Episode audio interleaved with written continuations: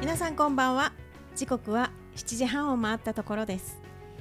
金曜日の夜いかがお過ごしでしょうか。コーチングサラダ。誰もが人生の主人公。パーソナリティの加藤佳代。ニックネームはかよちです、えー相方のれいちゃんとかよち2人のメンタルコーチが集まってより多くの人にコーチングコミュニケーションを知ってもらいたい。そして日常で使ってもらいたい。そんな思いから始まった番組です。えー誰もが人生の主人公として生きてほしい。それが私たちの願いです。ということでれいちゃん自己紹介お願いしますはい、皆さんこんばんは。レイちゃんこと湯本レイナです。海外駐在ママのためのライフデザインコーチをしています。えーアドラー心理学をベースにしたコーチングで駐在ママ特有の悩み、不安を解消するお手伝いをしています。今週もよろしくお願いします。はいありがとうございます、えー改めまして生き方デザインコーチかよちこと加藤かよです自然なあなたが一番素敵すべての女性が自分らしくいられる心と居場所とライフスタイルをサポートしています。ということではい、第3回目。はい、始まりましたが、うん。えっとですねこの間、うん。もう膝がすんごい痛くなってはい、であのーちょっとやばいなと思うぐらい痛かったんですよ。夜中にね。夜中に？夜中に。で1ミリも動けなくなっちゃったそれでね、うん。なんか嫌な予感がするなと思ったんで、うん病院に行ったんですよ、うん。あの整形外科にね、うん。で、えっと私の母親がリウマチだったんですよね。で母の姉もリウマチだったので私もなんか母からなんか、うんあんたも気ぃつけやって言われてたんで、うん。あ来たかうん。リウマチと思ってうん。行ったんですよ、うん。でそしてなんか血液検査とかしてうん。で先生にあの検査の結果をね聞きにこの間行ってきたんですけど、うんうん。そしたらなんかあの血液は全く異常ありませんって出てうん。どこにも異常がないと。ただその膝のところで関節症になる可能性があるみたいなことがあってうんうんで、うん。言われたのが運動不足ですって言われて。来ましたね。そうなんですかって言ったらえリウマチが良かったの？ってか言われて、いうんやそういうわけじゃないんだけどうん。あのね人はね病名を欲しがるんだよねとか言われて、うん運動しましょう運動とか言われてはいチーンみたいな感じで帰ってきました ということではい。あのね皆さんも運動不足気をつけてくださいね ということで始めていきますはい。ここで一曲お届けいたします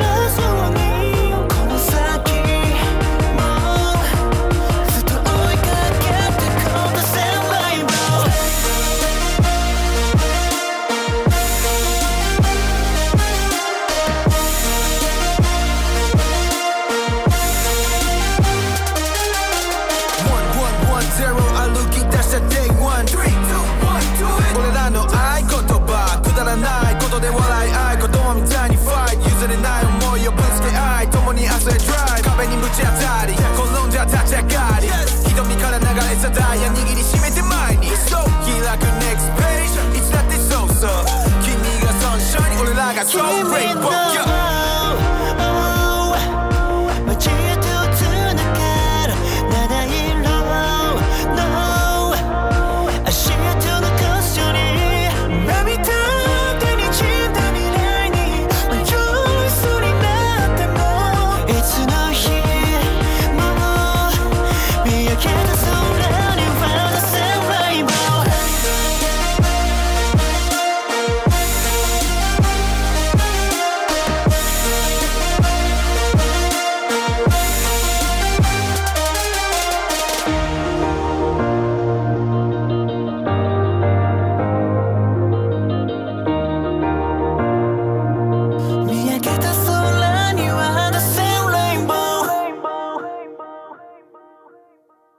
コーチングサラダ、えー今週はアドラー心理学について私たちお二人でじっくりお話ししていきたいと思いますが、はい。えーレイちゃん今日アドラー心理学の何についてお話ししたい？そうですね。もう本当に奥が深いので、うん。本当に1週間じゃね話しきれないんですけれども、うん。そのうちの今日このあの前半の時間はですね私からは認知論っていう認知論。お話についてねあのまあかよちゃんと一緒にかよちと一緒に話していきたいなと思うんですけれども、ね認知論って、うん。まあちょっとねあの難しそうに聞こえますけれども、うんうん。簡単に言ってみれば、うん。まあそれ人それぞれあの眼鏡をかけてると。うん。メガネ、はい、その眼鏡を通して世界を見てるっていうところなんだと思うんですよね、うん。要はね。ね。はい、ですのであのそれぞれ100人いたら100通りの眼鏡もあるでしょうし、うんうん。あとそれぞれの人々も例えばピンクの眼鏡で見てたらば世界がピンクに見えるけれども、うん。青い眼鏡にかけかかけ替えれば、うん。まあ、世界が青く見えるとうん。いうことで、もう本当にあの捉えよううん世界はねなんか物事はその人その人の捉え方次第かなっていうところをね、あのいつも私はねクライアントさんとかにお伝えしてるんですけれども。そうですね。そう。なんかあのなんていうんですかね。もう本当これって私ね二十歳ぐらいの時から、あの全然アドラーとかコーチとかそんなことを考えもしなかった頃からですねあの自分のメ手元にメモ帳になんかこう思ったこととか書く癖があってですね。でそこになんか誰かから聞いたいい言葉とか、うん。自分がこう思ったみたいなことを書いたりとかしてたんですね、うん。でそこになんかすべてのことは糧になるみたいなことを書いてたんですよ。あのまだ大学生で超ポジティブ。そうまだ20とかね20歳とかそそこいらだったんですけれども、うんうん。でも別に何かすごいトラウマになるようなすごいひどいことがあったわけでもないんですが、うん。きっと一つ一つねその時々にあった出来事をやっぱりへこんだりしたんでしょうねいろいろね、うんうんでもやっぱそれがすべてその未来に向けてのうん。糧になるっていう見方をしてたんですね。うん。でやっぱりその今こうクライアントさんの悩み事を聞いたりとかなんとかする時もやっぱりその人の見方で見るとすごく大変なこともうん。ちょっと俯瞰してる私とか全然第三者から見るとそうでもなかったり見えることとかもやっぱりあったりするんですね。うん。ですのでやっぱりなんかこうどうしても視野が狭くなってそうね。うん、あの悩み事を持っている時にはそこばっかりが見えてしまうからこそすごく不安も心配も大きく見えてしまうんですけれども、実はその見方を少しだけ変える角度を変えるだけとか眼鏡を変えるだけでだいぶ気持ちが楽になったり、うん。もっと前向きになれたりとかすることがあったりするので、うん。そういったこうあの認知論って私たちが呼んでるものなんですけれどもそういったものをこう、あのー意識してみるとこれだけが世界じゃないんだなっていうことがあるんじゃないかなと。うん、思い込みですよね。そうです思い込みの世界で生きているので、うん。で実はそれって自分が本当に思っているだけで、うん。で多く多くはねあの大体親からのあ。親の価値観のコピーみたいな感じじゃないですか、うんうん女の子は女らしくするのよとか、うんうん男の子は泣いちゃダメとか、うん。なんかそういうこうねあのかんなんていうのかなあのいわゆる一般論的なうん常識っていうのも、実は自分だけが持っていたりとか自分の家庭の中でうん。そういうものが植え付けられたりとかね。そうそうそうそう、ね。ありますからね。なんか普通とか言うのもそうね。普通そうやって言うでしょみたいな、ね。普通ってもうみんな違うよみたいなそう。ですよね。そうなんですよ。でね今その普通ってこともありましたけれどもやっぱりさっき言ったみたいに100人いれば100通りの皆さん眼鏡をかけてるって、うん。あの認識したいんですよね、うん。ですのでどうしても自分がピンクの眼鏡をかけてる人間だとあの人もピンクの眼鏡かけてるよねって思いがちで話をしたり、ね。なんかやり取りをしてしまうと、うん。でそうすると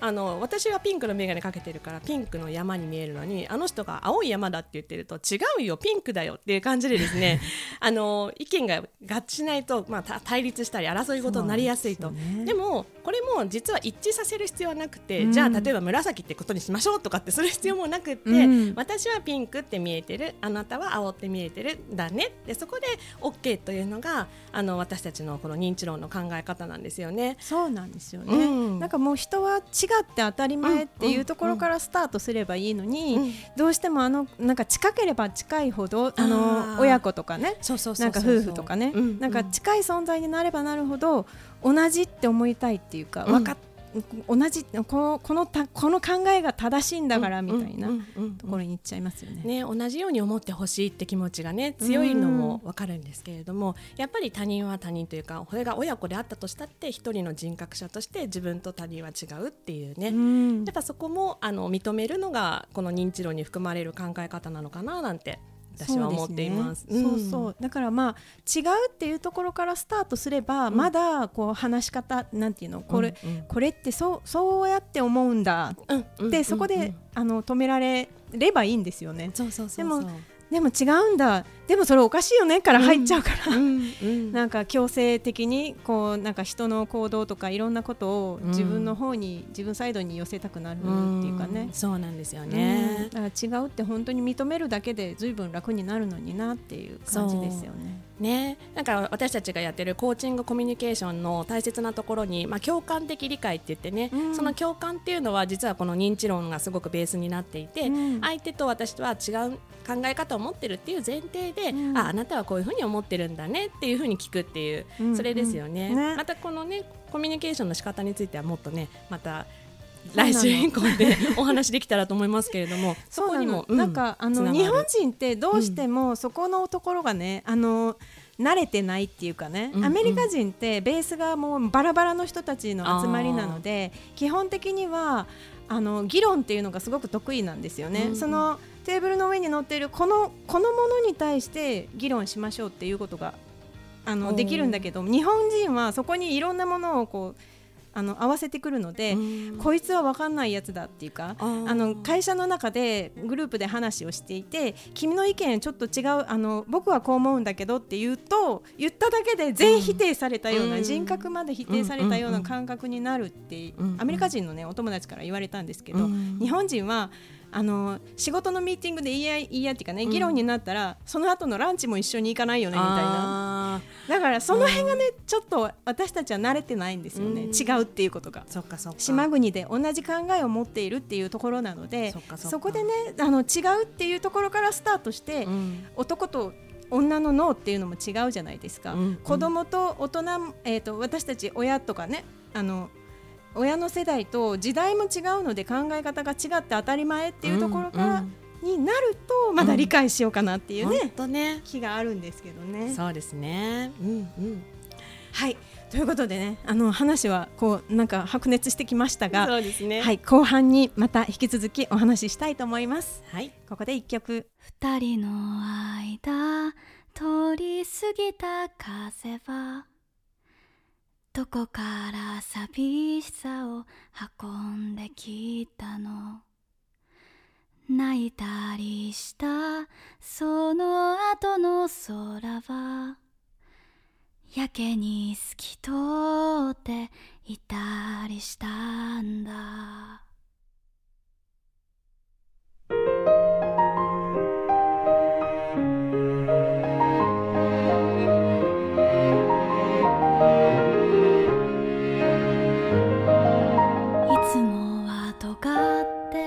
父の言葉が今日は暖かく感じました。優しさも笑顔も夢の語り方も知らなくて全部聞いて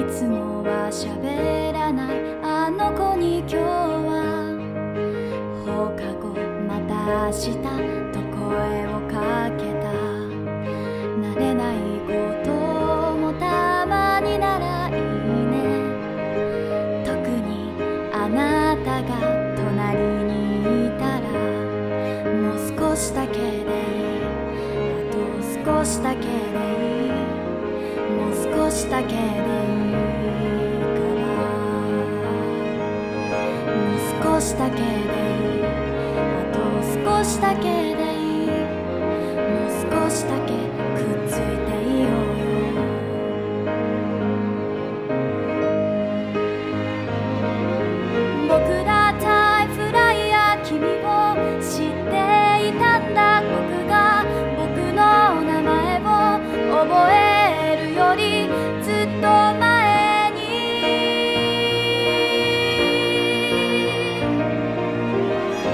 君のいない世界にも何かの意味はきっとあってでも君のいない世界など夏休みのない8月のよ君のいない世界など笑うことないサンタのよ。君のいない世界など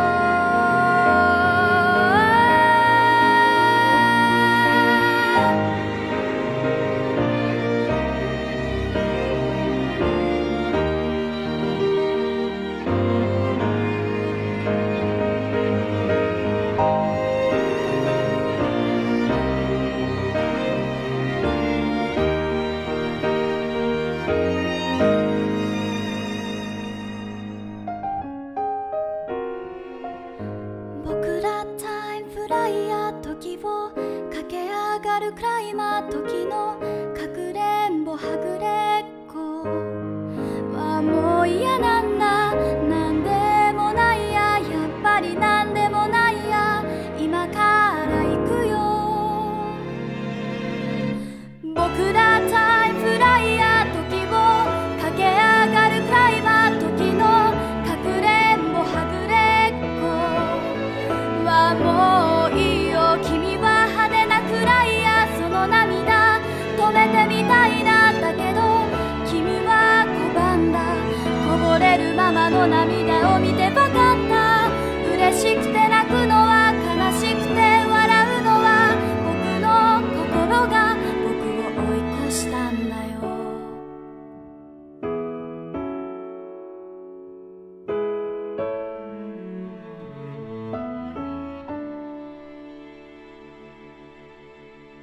はいここからは後半ですコーチングサラダ、えー今日の、えーテーマは引き続きアドラー心理学についてお話ししていきたいと思いますはい。ね、後半は、えー、かよちに。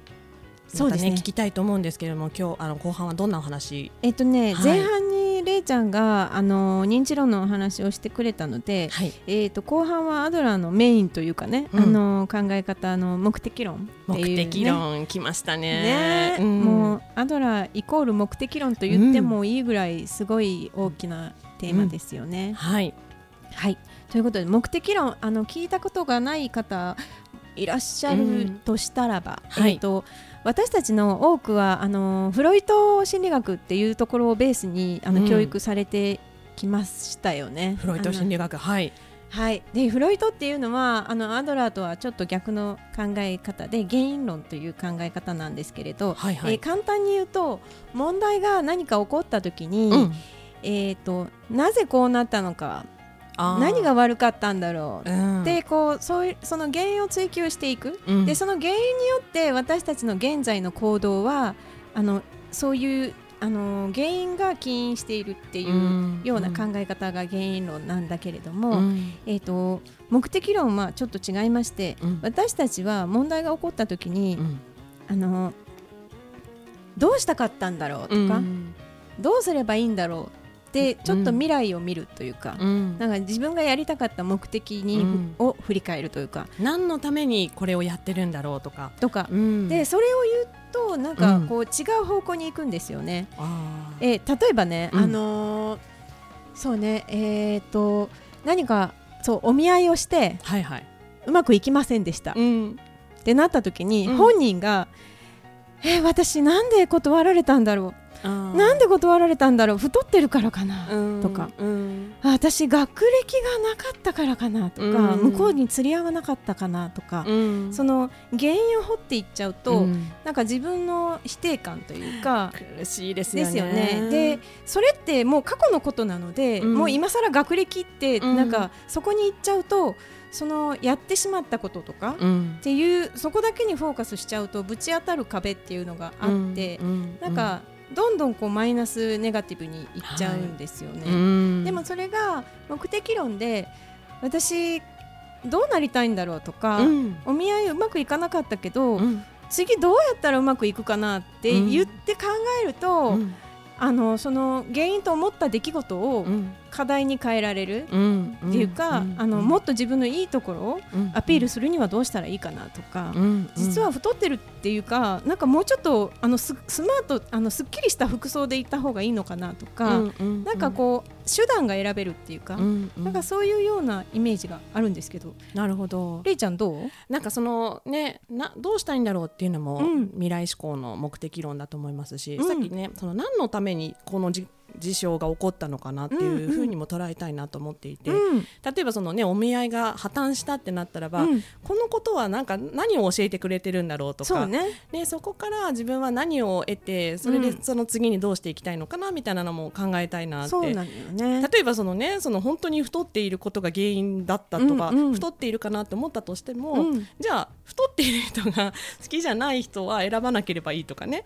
あの別に自分が変わらなくてもとか、まあ、やりようがいろいろあるのかなと思っていてやっぱそのしたらばその先にどんな、ね、ことを求めているか、うん。ありのままの自分を好きになってくれる人と、ね、やっぱり結ばれたいと思うのであれば、うん。そのありのままの自分のあのを魅力として出すっていうかね。なんかその方法はいろいろあるっていうところで。うんうん。そうそうそう目的論っていうのは本当になんかそういう意味では本質をねこう掴みたいなっていうところなのかなって思いますね。で本質が分かれば、自分がやりたいことが分かれば手段、手段はえもう無数にあるっていそうところですよね。うんうんうん。だから本当にお見合い必要なんだろうかってあ何のためにやりたいんだろうって幸せなあの夫婦でパートナーとしていあの笑ってうん。暮らしていきたいなっていうのだったら別にお見合いじゃなくてうん。別の手段でうん。でも見つかるかもしれないし本、当そうですね。ね、ちなみに私はインターネットで旦那をゲットしたの。あほんこれは本当の話。これ実は。実話でそう手段を選べるんです。すごいですねそれは。その方が手っ取り早かったり手っした。り取り早かったんですね。そうなんか今その話を聞いていてうん。原因論ってやっぱりあの医療医療関係というかね、なんか医療の治療の現場ではやっぱり何が悪かったかの原因を探るってことすごく多いのかなと思って、やっぱりなんかその心理的なこのね悩みとかもその医療と同じように捉えられてしまうと、うん。あのその原因論をね探しやすがちなのかなとも思ったり、あとそうですね。何か物が壊れた時のね修理する時もやっぱりその壊れた原因を探したりしますから、物のねこう直したりだとかその体の壊れてるところを直したりとかする時にはやっぱりその原因論っていうのが解決方法としてうまく作用しているから、やっぱりそれをこう皆さん追いがちなのかなってところも思うんですけどそうなんですよね。やっぱり心と物とかは違うってことですようん。ね。だだから原因論が決して悪いわけじゃなくてうん。仕事をしていたりとか医療とかなんかその特定しなければいけない時には必要なことだとは思うし、有効だとは全然思うんだけれどもそれを人間にやっちゃうともう完全に人格否定とか、うん。その人を排除するっていうことしかもう方法がなくなってしまうような。そうですね。ね。あのクラスでなんか落ち着かない子がいてってなったら、その子を排除することがうん。決してそれは本当にいいことなんだろうかっていう、そこに問題提起が起こらない限り、あの良くならないだろうなっていうか。ですよね。ね。なんかいい悪いの世界になっちゃいそうですよね、うん。原因だったとね。ね、だからそこでこう、誰かあの普段の使う言葉をなぜなぜなぜっていうね、ああのなぜこうなったの何が悪かったのなんでこうなったのっていうのよりは、うん。どのようにっていう、うん。私は講座の中でそうお伝えしてるんですけれども、目的論的に考えるには何か子供でも部下でもパートナーでも失敗した時になぜ悪かったんだろう？何が悪かった？なんでこうなったの、っていう前に、うん。どうしたかったの、うん。とか、どうどうなどうなったらいい？よかったの、とかっていう言い方に変えるだけでもう全然違うところに着地しますよっていう言い方をしてますね。そうですね。あぜひあの世の中のまずはお母さんたちうんにお伝えしたいなと思うんですよね。ん。あのお子さんがし何か失敗しちゃった時になんでこんなことしちゃったの？って言うんじゃなくて、うん。本当はどうしたかったの？とかっていう、うん。それをその一言だけでうん。違う方向に行きますので、本当そうですね。ね。ぜひ試してみてください。はい。はい。ということで今日はあの前半と後半でお話ししてきましたが、えーっとまた続きはいろんなところでお話ししたいと思います。はい。はい、コーチングサラダでは一日一つ、うん。あのおすすめ情報をお届けしています。はい。今週のおすすめは何ですか？はい、えー今日はあのえー前半後半でアドラー心理学のお話をさせていただいたんですけれども、うん。そこで一番あの私が入門の方というかね、うん。あのアドラー初めて何かうん。あの読んでみたいわっていう方におすすめの本があります。はい。日本一わかりやすいアドラー心理学入門。で谷口典子さん土井和恵さんというあの、方の本です。リンダパブリッシャーズから出ています、はい。ただこれがもう増刷されていなくてですね。ね。中古しかないんですけれど、うん。すごく読みやすい本なので、うん。あの嫌われる勇気とかよりも、うん。あの読みやすいです。うん。入門の方にはぜひ。そうなんですね。わかりやすいおばあちゃんと、うん。あの孫のお話なのでうんうんうん。ぜひ読んでみてください。はい。ということで第3回あの白熱してお話ししてきましたね。アドラー心理学について。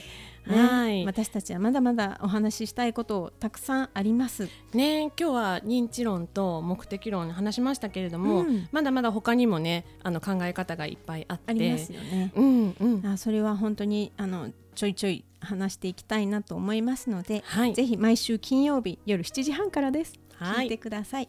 ということでこの辺でお開きとさせていただきます。はいそれではまた来週。はい良い週末を